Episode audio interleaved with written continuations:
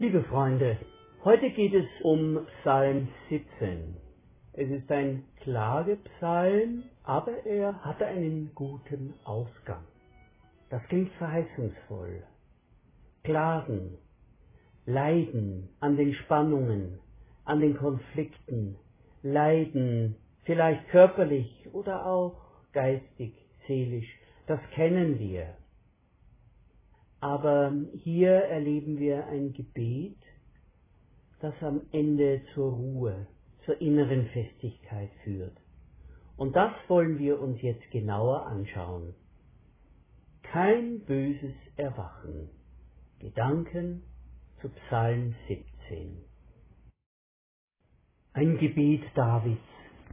Herr, höre die gerechte Sache, merke auf mein Schreien, vernimm mein Gebet von Lippen ohne Falsch. Sprich du zu meiner Sache, deine Augen sehen, was recht ist. Du prüfst mein Herz und suchst mich heim bei Nacht. Du läuterst mich und findest nichts. Ich habe mir vorgenommen, dass mein Mund sich nicht vergehe. Im Treiben der Menschen bewahre ich mich durch das Wort deiner Lippen vor Wegen der Gewalt. Erhalte meinen Gang auf deinem Pfaden, dass meine Tritte nicht gleiten. Ich rufe zu dir, denn du, Gott, wirst mich hören. Neige deine Ohren zu mir, höre meine Rede. Beweise deine wunderbare Güte, du Heiland derer, die Zuflucht suchen vor denen, die sich gegen deine rechte Hand erheben. Behüte mich wie einen Augapfel im Auge, beschirme mich unter dem Schatten deiner Flügel vor den Gottlosen, die mir Gewalt antun, vor meinen Feinden, die mich ringsum bedrängen. Ihr Herz haben sie verschlossen, mit ihrem Mund reden sie stolz. Wo wir auch gehen, da umgeben sie uns. Ihre Augen richten sich darauf, dass sie uns zu Boden stürzen, gleich wie ein Löwe, der nach Raub giert, wie ein junger Löwe, der im Versteck sitzt. Herr, mache dich auf, tritt ihm entgegen und demütige ihn. Errette mein Leben vor dem Frevler mit deinem Schwert, vor den Leuten, Herr, mit deiner Hand, vor den Leuten dieser Welt, die ihr Teilhaben schon im Leben, denen du den Bauch füllst mit deinen Gütern, dass noch ihre Söhne die Fülle haben und ihre Kinder ein Übriges lassen. Ich aber will schauen dein Antlitz in Gerechtigkeit. Ich will satt werden, wenn ich erwache, an deinem Bild. Beim ersten Lesen des Psalms tut man sich mit den massiv vorgetragenen Unschuldsbehauptungen schwer. Die moderne Seelsorge rühmt zwar die positive Bedeutung der Klagepsalmen, weil sie uns erlauben, Trauer und Zorn vor Gott auszusprechen. Doch wer kann bei Gott darauf beharren, unschuldig zu sein? Wer darf so unnachgiebig auf eigene Gerechtigkeit pochen und die Wiederherstellung seiner Ehre einfordern? Gehört es nicht zu den Grundlagen unseres Glaubens, dass wir Sünder sind und keine Ehre vor Gott in Anrechnung bringen können?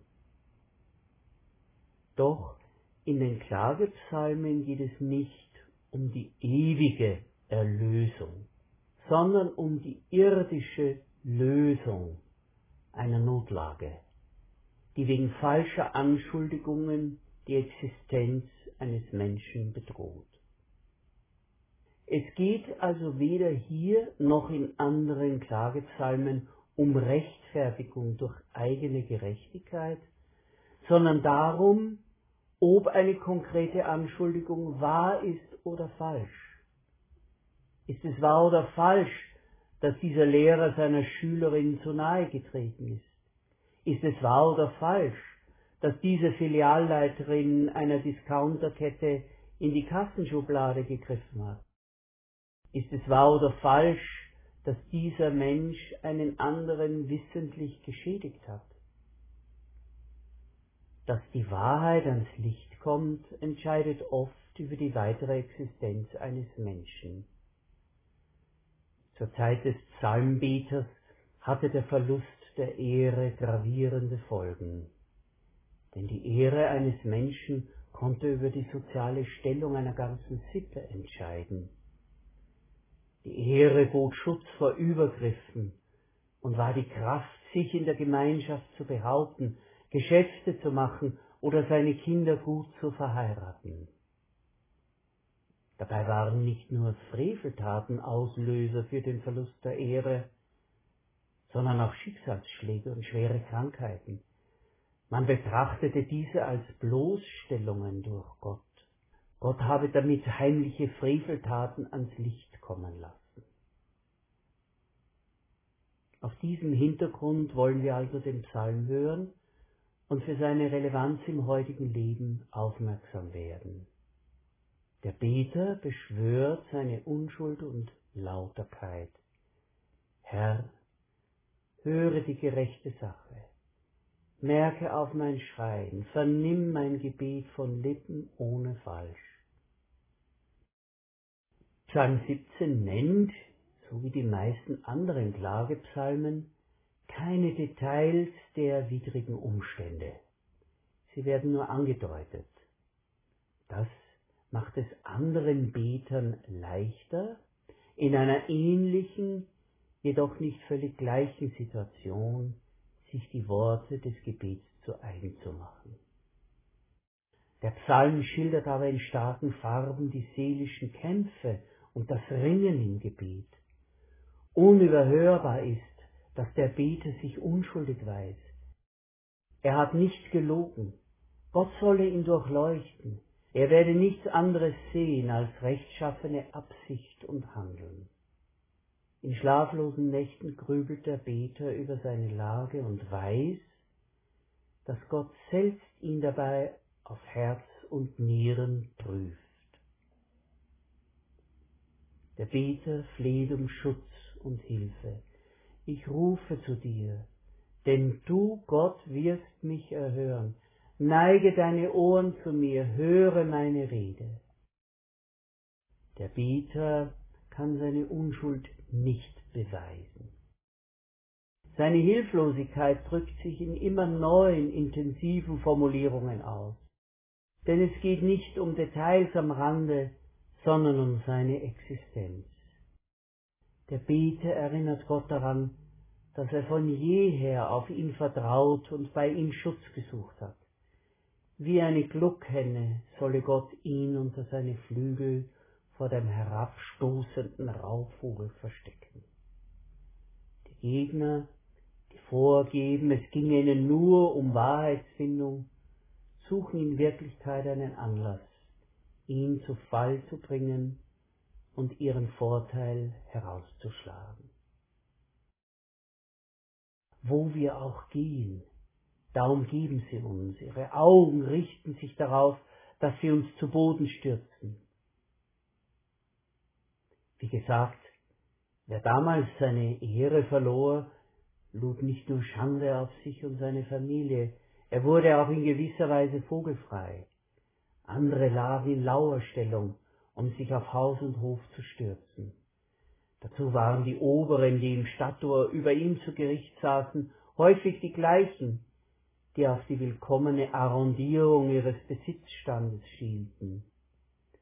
Die geschwächten und wehrlosen Betroffenen empfanden die Leute um sich wie Raubvögel, die ihnen das Dach über dem Krankenlager wegreißen und sie verschlingen wollten. So geht es auch dem Beter in unserem Psalm. Erneut bittet der Psalmist um ein starkes Eingreifen Gottes und beschreibt weitere Eigenschaften der Widersacher. Ihr Herz haben sie verschlossen, mit ihrem Mund reden sie stolz. Ihre Augen richten sie darauf, dass sie uns zu Boden stürzen, gleich wie ein Löwe, der nach Raub giert, wie ein junger Löwe, der im Versteck sitzt.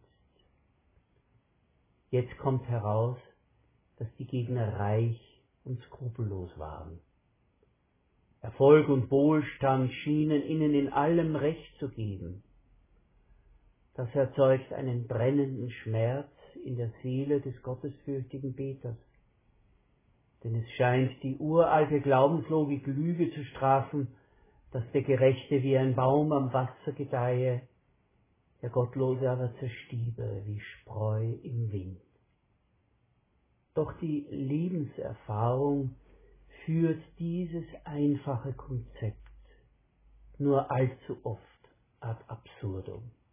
Ein anderer Psalm, Psalm 73, schildert eindringlich das Leiden an diesem Widerspruch. Und in diesem anderen Psalm spricht der Beter einen tröstlichen Gedanken aus. Das Glück der Gottlosen ist nur kurzlebig, wie ein Hauch wird sich ihr Glück in nichts auflösen. Doch zurück zu unserem Psalm 17. Der Beter findet Ruhe. Der Weg, den er eingeschlagen hat, wird nicht in einem bösen Erwachen enden. Was ist damit gemeint? Zwei Deutungen fallen mir dazu ein. Die eine ist, der Psalmist spricht davon, dass er nun Schlaf findet, nachdem er seine Klage vorgebracht und sich Gott anbefohlen hat. Oder er spricht damit folgenden Gedanken aus. Das feiste und selbstgefällige Glück der Gottlosen ist ein Trugbild, ein Traum, auf dem es ein böses Erwachen geben wird. Das Leben derer, die sich zu Gott halten, hingegen führt nicht zu einem bösen Erwachen. Wenn sich die letztgültige Wahrheit über ein Menschenleben aus allen darüber gelagerten Schichten vermeintlicher Wirklichkeiten löst, dann steht Gott da in seiner Güte und Freundlichkeit. Der Gläubige schaut in sein Angesicht und hat eine Ewigkeit Zeit, so würden wir sagen, um sich daran satt zu sehen. Der Psalmist macht es uns nicht ganz leicht, ihn auf unser Leben zu übertragen. Es sei denn, wir befinden uns gerade in so einer Situation, wo wir mit falschen Anschuldigungen zu kämpfen haben und unsere Redlichkeit und unsere Unschuld nicht beweisen können. In der Firma oder in anderen Lebensbereichen. Und dennoch gibt es eine sehr, einen sehr wichtigen Punkt, der uns alle betrifft. Und der ist folgender. Wir regen uns oft auf, dass es anderen, gottlosen, frivolen, egoistischen Menschen so gut geht. Es ist oft so, wie wenn wir auf der Autobahn fahren und uns an die äh, Geschwindigkeit halten und dann überholt einer rasend und dröhnend. Und wir wünschen uns, dass eine Polizeistreife ihn erwischt.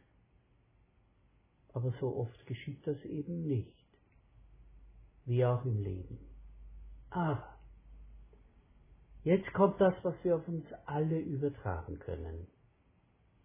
Wir können uns entscheiden, unser Glück, unsere Erfüllung, unsere Sättigung in der Beziehung zu Gott zu suchen und zu finden. Am Unglück der Gottlosen und an Rachefantasien wird kein Mensch satt werden. Wenn wir uns mit solchen Gedanken den Kopf füllen, färbt das auf unsere Seele, auf unsere Gefühle ab. Unser Gesicht wird bitter und verhärmt. Nein, nur am Bild Gottes, das wir uns vor Augen stellen, am Bild Gottes, unseres lieben Vaters in Jesus Christus, wird man satt und ruhig. Dann vergisst man die Feinde und Gottlosen um sich herum, vergisst auch die Widersprüche in der Glaubenslogik, dass uns vieles betrifft und trifft das wir als ungerecht und unverdient empfinden. Man vergisst auch Groll und Anfechtung durch unschuldiges Leid bei sich und anderen. Aber bis dahin ist ein Weg zurückzulegen. Ein Weg, auf dem uns auch dieser Klagepsalm begleiten kann. Amen.